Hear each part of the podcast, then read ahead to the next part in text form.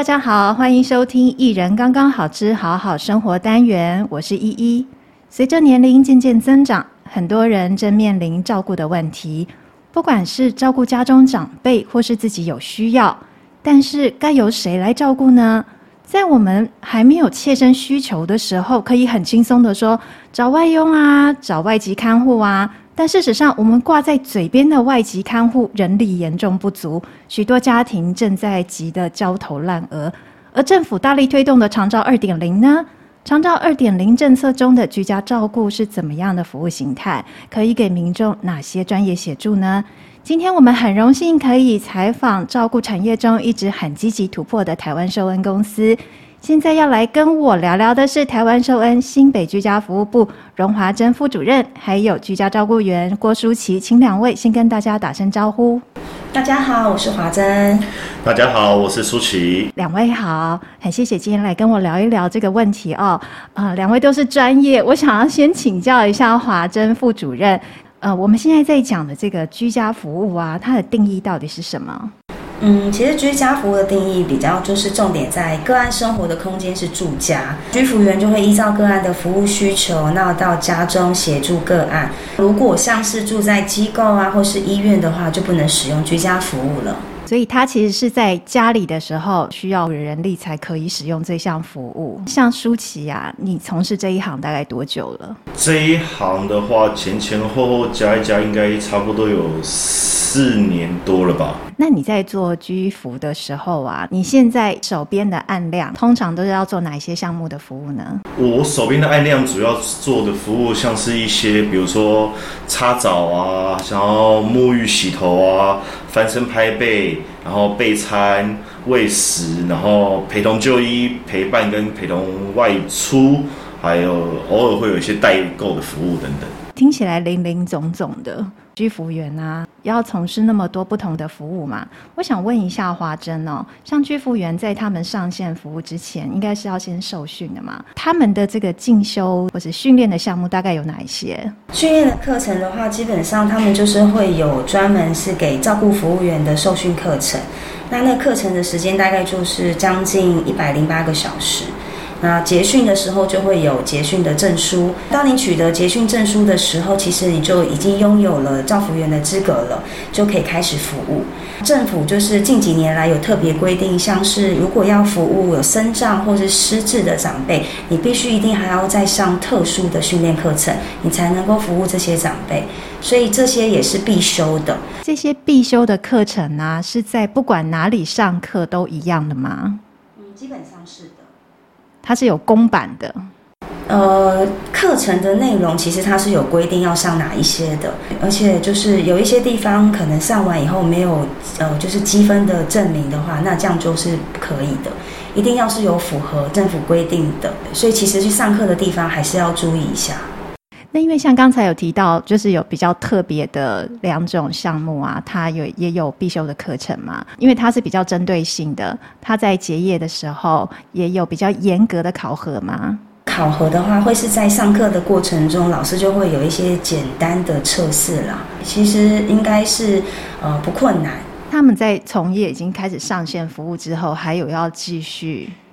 比方说要呃什么每每多少年你必须要累积多少个积分点数，像这样子的规定吗？嗯，有的，政府在这个部分有规定，基本上就是六年要满一百二十个积分。那平均那个积分的算法，像是一个小时大概是一个积分来计算。那那像是呃刚刚提到的特殊课程，像是身心障碍啦、失智啦，还有一个足部护理课程等等，这些都是比较是特殊的课程。政府有是规定是必须必修的，一定要上的，还有一些像是呃两性啊，或是法律常识这些，基本上都是有包含涵盖在这一百二十个积分里面，一定要必修必上的课程。也就是说，在取得照服员、居服员的资格之后，六年内还是要再继续进修一百二十个小时。对，因为像最近可能会有人在想说，那我可不可以提早把这一百二十个小时积分修完？实际上，政府的美意他是希望说，呃，所有的照服员能够每年都做进修，所以他们希望他其实是能够平均去取得这个积分的，所以每年大概就是二十个积分，六年一百二十个积分，比较希望是这样子，不希望大家就是一次性的把它修完了。那像舒淇呢？你也就是大概是每年一呃二十个小时这样进修吗？对，差不多。因为再加上其实有现在很多居服单位，也如同我们公司一样，就是他们会不定期的安排一些课程让我们上，这些其实也会去申请积分的。那每年平均也差不多大概在二十个积分左右。就是像居服公司，他们可以提出自己有哪一些课程，然后再去跟主管单位申请，看看他们这个课程可不可以成为。积分的项目吗？像我们公司基本上就是我们每个月都会安排免费的教育训练课程，那大概积分会是落在呃两个积积分，因为其实居服员他们能够来上课时间也不多，所以大概我们就是每个月会抽个两个小时让他们来上这两个积分。那对于积分课程的内容呢，基本上我们是会跟居服员做讨论，比方说他们在服务上会不会有一些需要想要再增进的，然后会不会或者是说他们有需要一些呃指导。的技术指导的方面，我们就会依照他们的需求，然后去排课程。那刚刚有提到的，就是说，因为政府它还是有一些制定的一定要必上的课程，所以我们其实就是会呃穿插着上。我们通常就是因为我们每年年初的时候就开始要设设计一下，说呃一年度的课程要怎么安排，对，所以我们就是会开始收集一下资讯。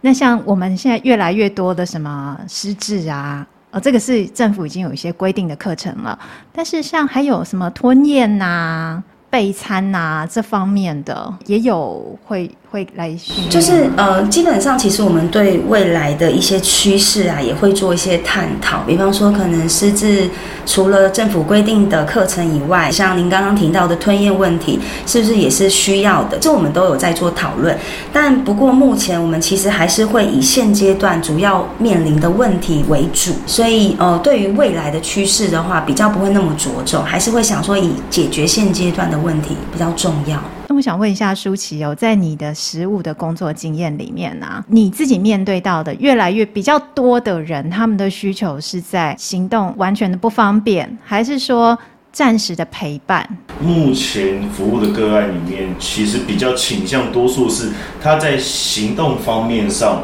要么就是他可能行动上面有困难，需要人家协助，或者是他在行动上面有不安全的风险，所以需要人家在旁边陪着。多半都是以这样子居多。那像那种翻身、洗澡那一类的，呃，翻身、洗澡这一类，就比如说像呃长期卧床的，他就一定会有需要，就是翻身、拍背等等这些这样的服务。那洗澡的话，我们会依照个案的情况，如果他是有办法自自行步行到浴室的，或是他能够控制自己身体的，我们会建议。他可他如果有想洗澡的意愿，我们会让他到浴室去做沐浴的动作。如果是已经是卧床，他不方便行动的话，我们通常会比较建议以擦澡为主，因为这样的话，保护个案的本身也在保护我们自己。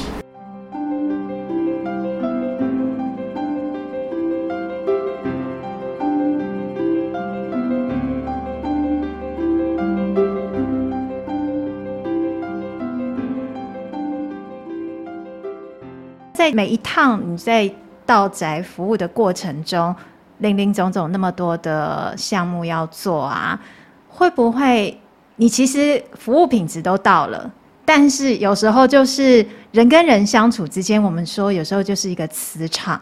有些人他就觉得说，我就是不习惯你的长相，我就是我喜欢女生，或是我喜欢男生比较有力气，所以我不喜欢。我不满意，事实上都跟那个服务本身没有关系哦，但是就发生了这种不满意的问题。那你有没有碰过当场比较刁难的？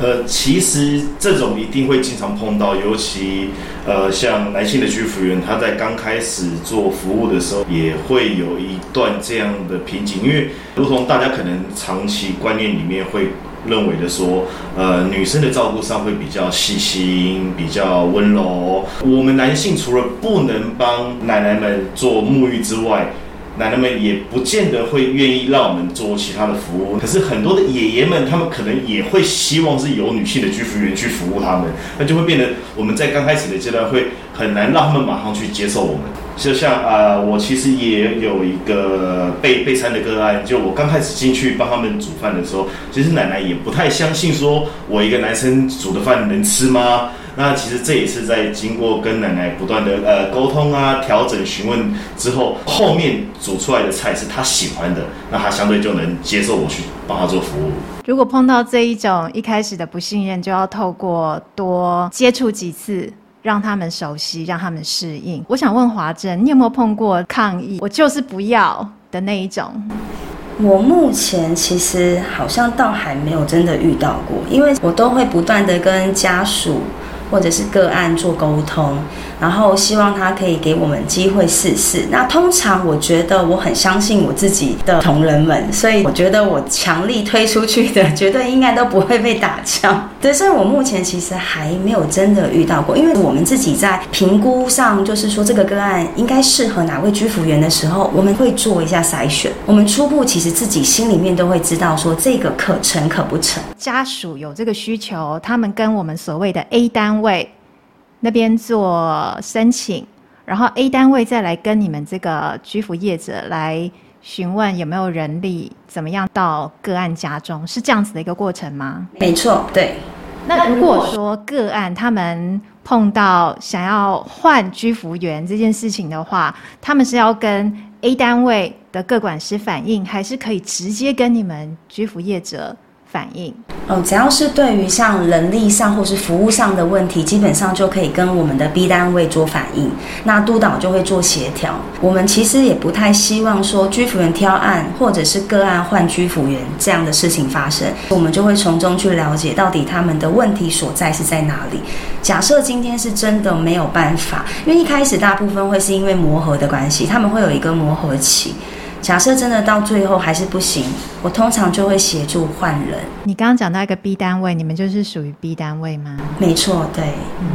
因为我们的 C 单位就是指像什么巷弄的那一种，让呃社区的民众有需要可以暂时到 C 单位去，是巷弄长照站。像现在啊，尤其是独居的人越来越多，不管是什么样原因独居。他有可能是有子女、有家人，但是一些原因，这些人都没有办法在他身边，或者是他本身就一直是一个单身的状态哦，然后也没有跟什么亲朋好友住在附近，所以他是缺乏这个人照顾的。因为有一些需求，所以他也申请了这个居服员到家中服务。如果你们碰到这种独居个案啊，自己在家中，你们是 OK 的吗？独居个案基本上我们还是要接啊，我们不太能够拒接案子。现在蛮多，即便是有子女，但是其实长辈都是自己独自住在家中的。所以你们不会要求说，你们到宅的时候一定要有人在旁边？不会耶，因为其实居家服务它没有限定说，就是你在服务个案的同时，家属必须在场，是没有这样的限制。听起来比较安心哦。我想我以后应该是这种。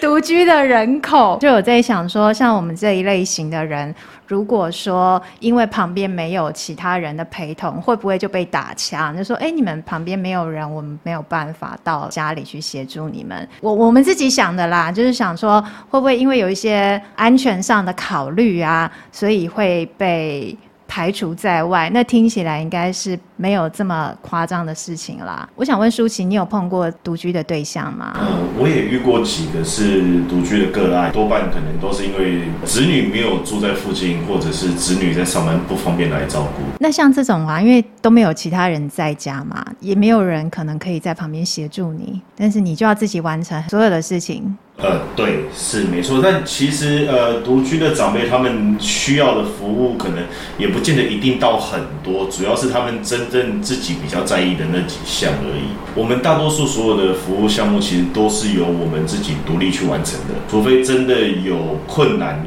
的情况下，才会请家属来协助。平常就算是有家属或者是其他的照顾者在旁边，你们基本上你们只要到案主家里，都还是能够独立完成的。你们都是自己要负责完成，对不对？是的。因为我觉得我们在传统观念里面哦，很多的家属啊，或者是已经比较长期的照顾者，会有一种没有办法放开的那个情节，会觉得说，哎，我是不是要做一些什么，才能够显示出我的关心，才能显示出我跟这一个需要照顾的人的连结，也搞得自己很累。然后或者是说，我都已经申请了一个居服员到家了，结果自己还在那边旁边弄东弄西，后来又会觉得说，啊，都是我在做，那我要请。居服员干嘛？但事实上，好像有时候是我们旁边的人自己没有把这一个位置哦，这个功能先让出来，或者是说，正是其实我们是有这个需求的，所以我们找专业的人来协助。那在这一个时段里面，我们可以先暂时放下我们手上的事情，其实也是一个机会，我们去观察一下居服员他是怎么样协助的。诶，我们把他的一些方法学起来，其实这样也是不错的嘛。如果说这个个案他们是独居自己一个人在家的状态，可是他们如果说是行动不便的，像开门啊，还有就是离你离开的时候要怎么样协助他呢？像舒淇你的经验，呃，通常他不方便开门的话，我们只会我们会先由督导去找到一个最好的方式，让我们能够进入家中。但是我通常在进入家中之前，我会先告知个案说我是谁，我今天要来做什么，然后起码把戒心先放下来。然后进去就是总共做完服务要准备离开前，我也会再一次的去检查一下，就是看一些瓦斯啊、水电啊到底有没有是安全的状态。然后我会把它平常可能会容易走动的通道是保持畅通的，让它不不会有任何摔倒的风险，然后我再告知个人说，我服务做完了，那你可能要注意些什么？那我要先离开了。舒淇，你有没有碰过就是有失智的个案，但是他又独居的？应该有，我曾经有一个个案，他其实我们有在。猜测他可能有一点点失智的可能性，我们有让督导知道，督导也有让家属明白这件事情，那只是还没有去做检查。我们也就是等于需要稍微再多花一点时间，让他们明白我们到底是谁。所以你可能每一次去的时候，都要先跟他再解释一次，我是谁，我今天要来帮助你哪些事情。你们在沟通上面也要很有技巧哎、对，其实我觉得就是要比较有耐心啊。我目前还有一个是失智的长辈，虽然家中是有女儿在照顾，但我服务他应该一年多，快两年，一年半以上。前面的一年，我基本上每次进去，他都不知道我是谁。那一年，我每次进去都在做做自我介绍。前段时间我确诊请假的那段时间，那个阿公才哎记起来我是谁，会跟他女儿说：“哎，那个谁谁谁怎么都没有来。”其实阿公已经把你放在心上了。是。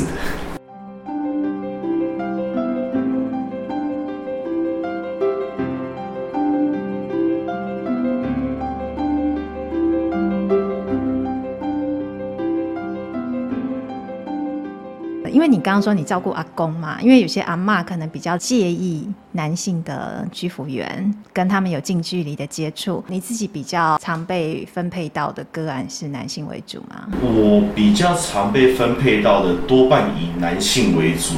因为女性的个案。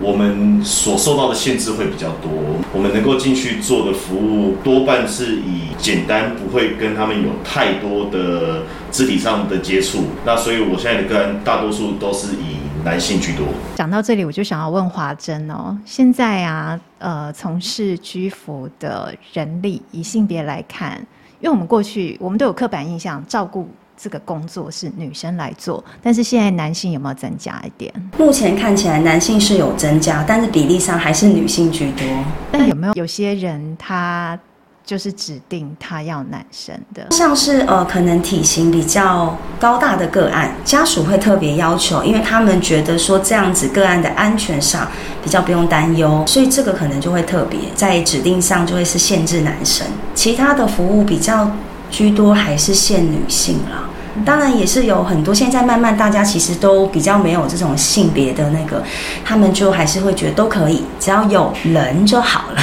哦，重点是要有人就。其实还是蛮多家属是比较在意有没有人来帮忙他们，让他们可以喘息一下。说到这个，我听到的很多的朋友们在讨论哦，现在真的是只要有人就好，因为两位现在在我面前，两个都点头如捣蒜啊，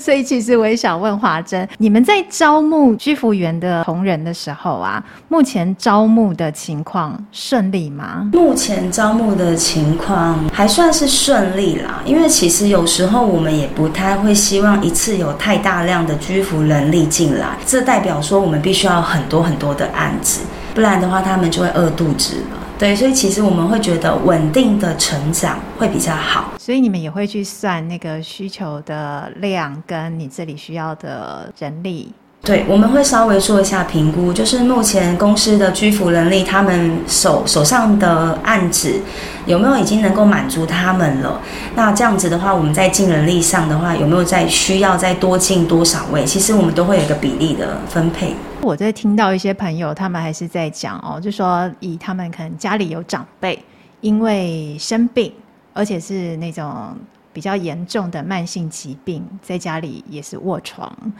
那他们在找这个照顾人力的时候，就算是申请居服，但是也要等很久。所以我们就在想，是现在居服员人手不够，还是说在人力的调度上面有一些系统性的问题呢？政府在就是这个时效性上面，其实规定的算蛮严格的。所以假设说我们今天已经顺利通过了有长照的资格身份的话，个管师进去，一直到能够进家服务的期程，大概会落在七到九天。其实它不会太长，在这个时间点上，其实政府是有把关的。那我觉得有时候会出现在呃人员的分配上，可能没有那么的顺利，应该也跟个案的需求有关。关系，有时候个案的需求的时间点或许比较特殊，那这样子可能在嗯，就是 A 单位在找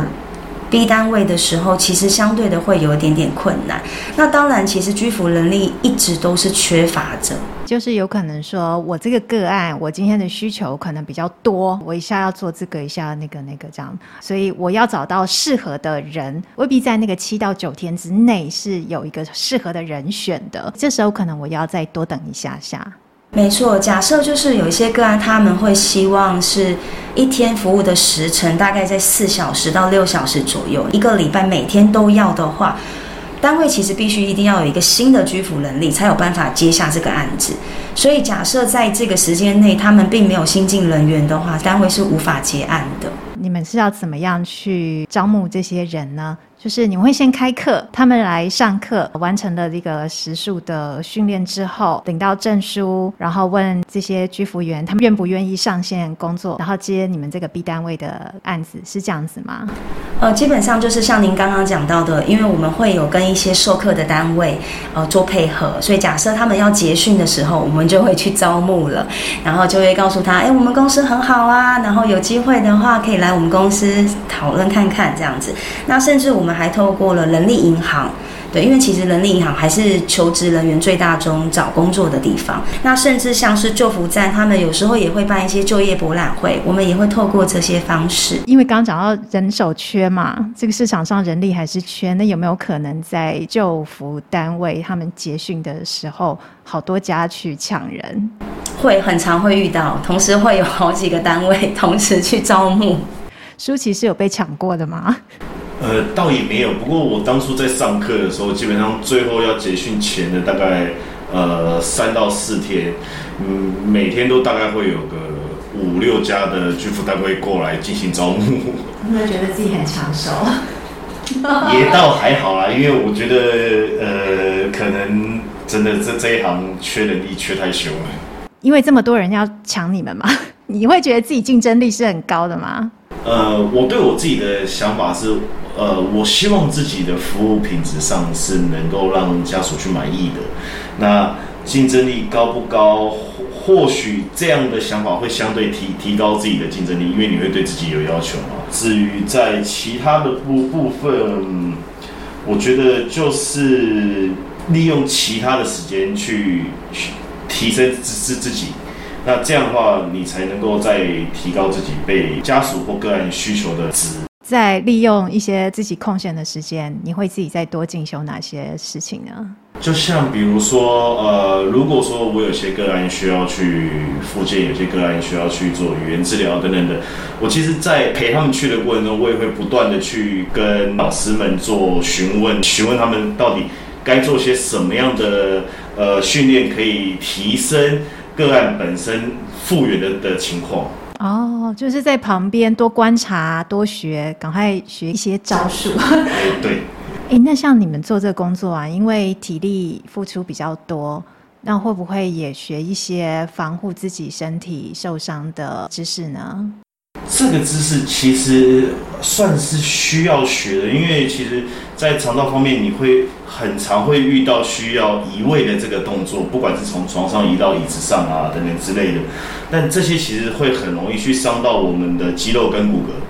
那我觉得，其实你要去学习怎么样施力，会比较减少你对你自己身体的伤害。我比较幸运的是，因为我大学本身就是学这一门的专业。对，我学的是运动保健，所以我在这一块上，我倒比较没有那么大的担忧。所以你这个保护自己的能力，已经在大学的时候已经先准备好了。是的，我们的听众哦，如果说你是学生的话哦，如果是相关科系的，其实做居家服务啊，或照顾服务这个工作，也是可以考虑看看的哦。你看多抢手。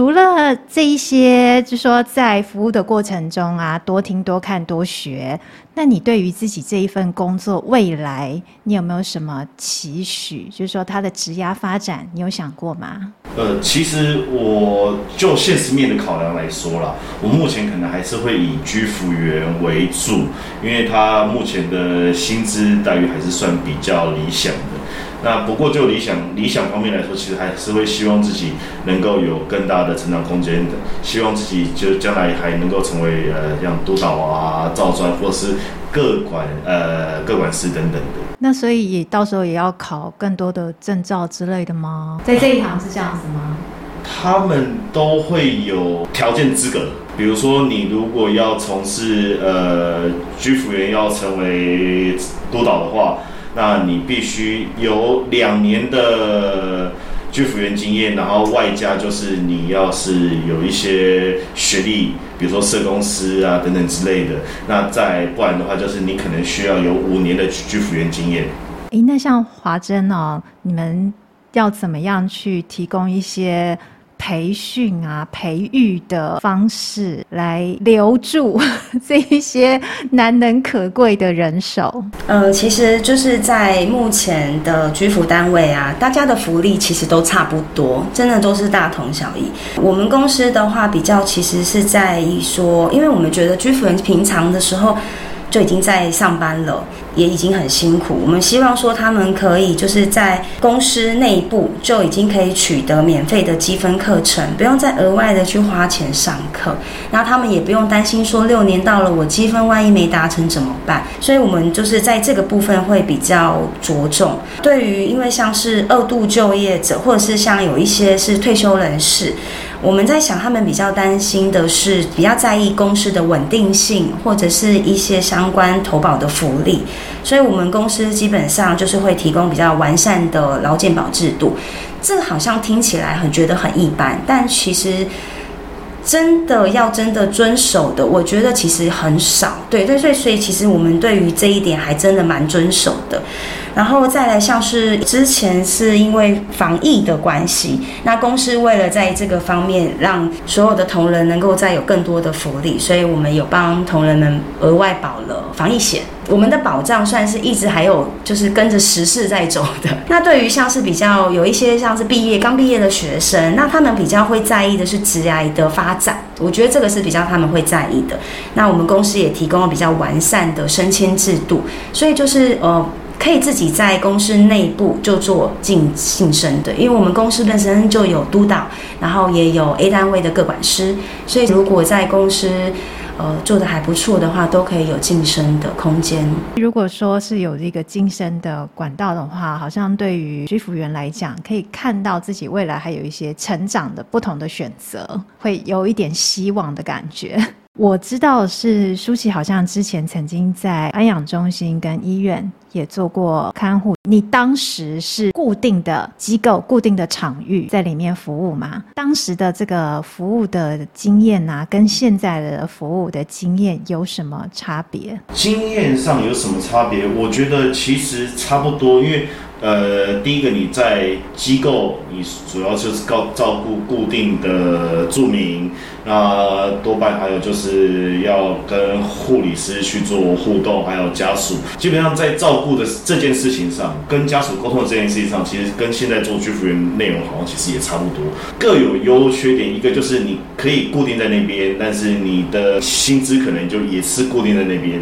但居服员的话，虽然说你薪资可以随着你自己调整时间，然后哦，增加，但是缺点就是你可能要到处跑跑来跑去。你自己比较喜欢哪一个？其实我当初会过来做居服员，是因为我在机构做过照服员呢，在医院做过看护人，我还没有做过居服员这块，所以我想来了解看看居服员的内容到底是什么。但这样比较下来，我觉得居服员的工作会比较适合我的性格。会因为怎么样，所以适合你的性格？机构的话，时间会比较长，比居服员长很多。他一天可能需要八到十二个小时，都固定在那边。然后你做的事情就是千篇一律，就是不停的翻身拍背、换尿布，然后喂牛奶。看护的话。你等于是你二十四小时都倒在那边，薪水相对或许会比现在高一点，但如果你去分算下来，你就会觉得好像其实也没有那么划算。那居服员的话，我觉得我可以很弹性的运用我剩余的时间，那我把我的工作做好之后，我就有自己的时间做我自己的事情。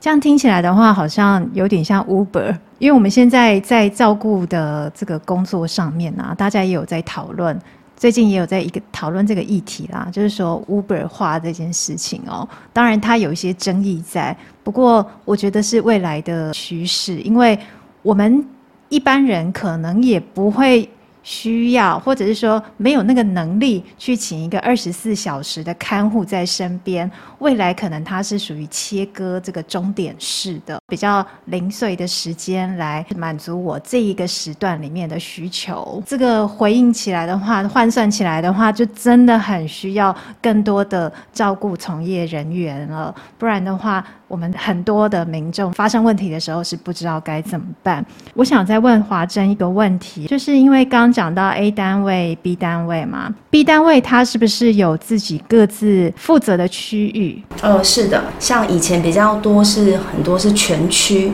就是都可以服务，但是政府在这个规定上，目前现在有稍微就是修改了一下，所以目前他们还是有他们规定的区域在，A 单位也有他们自己的区域限制。对，所以不只是 B，A 跟 B 都会有限制。哦，所以 A 跟 B 有限制的情况下，以你们来讲，今天我们采访的地点是新北的永和，所以你们在中永和应该是算在同一个服务区域喽。对，在以 B 单位来讲的话，我们的服务区域是中和跟永和，但是以我们的 A 单位来说的话，我们服务的区域只有永和。基本上我们要看个案的居住地，以居住地为主，所以我们不会去管他的户籍地。服务的时候是要看居住地，嗯，居住地好。那因为你们 A 单位，你们就只能够接受住在永和的民众，没错，申请。那你们的中和那边的，就是由中和那边的 A 单位发给你们，没错，这个需求，没错。哦，了解了。对，因为对我们一般民众来讲，就是这个部分我们会搞不太清楚。也所以说，如果今天呐、啊，我。诶，因为我有一个好朋友，他住在永和，然后呢，他他们家的居服员是受恩的，他就赞誉有加。那我听到了，我就觉得说好，那我以后，呃，我住在北投，我也想要找受恩来协助我的家人，这个时候可以吗？以目前现况来讲，受恩目前只有服务中和跟永和，所以就很抱歉。所以这个时候我就没有办法，我就只能够接洽我们北投的。A 单位，然后由北投的 A 单位再去分派这个案子给当地的 B 单位。是的，哦。如果说我跟我的好朋友我们讨论起来之后，觉得那还是觉得你们那一家比较好啊？会有这种落差吗？会落差到这么大吗？其实还是会有哎、欸，因为其实坊间大家就是会互相比较，哎、欸，我们家也有请居服员啊，你们家做多少啊？我们家做多少？嗯、其实大家还是会互相做比较哎、欸，嗯，口碑就是这样建立起来对。那呃，有没有可能以后会开放全区呢？或者是说，以前从以前的全区到现在的分区，是有什么样的一个原因？我觉得看起来比较不太可能会再开放全区，因为从以前的全区划分成现在的区域变比较小。我觉得跟服务上有关。如果说你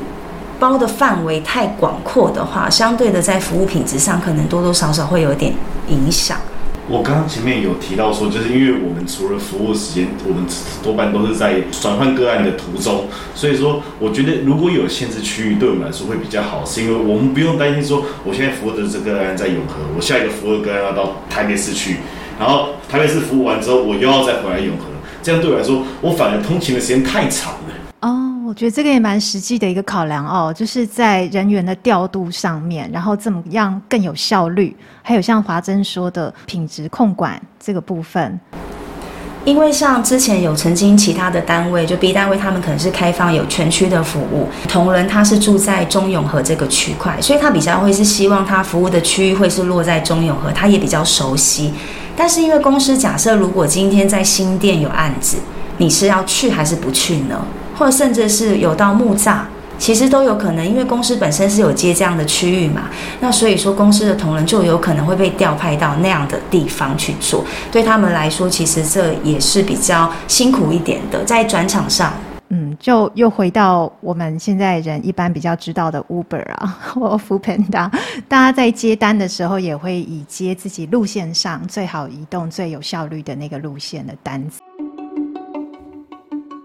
今天想要来请教两位，就是因为呢，在我们越来越多人需要协助的时候，都知道要找一些人力来帮我们。但是呢，因为我觉得常常听到就是说找外劳、找外佣、找看护，但是到哪里找他们也不知道，或者是说他们也会立刻得到一个讯息，哦，现在找不到。我们可能就会听到说，诶，那长照二点零啊，好像可以申请居服员，可是要怎么申请又不太知道，或者是说他们照顾的内容实际上到底是什么，也大家也都不太清楚。那今天两位有大概跟我们解释，还有在现在，因为我觉得各家都在竞争。然后居服员彼此也有自我的要求，所以品质是越来越好的，大家可以放心。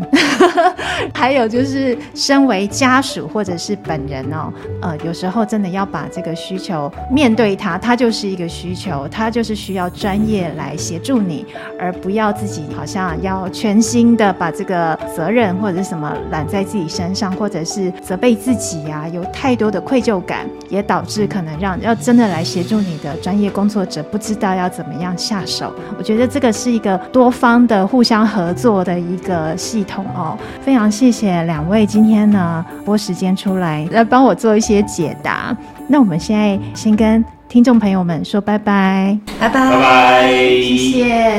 谢谢。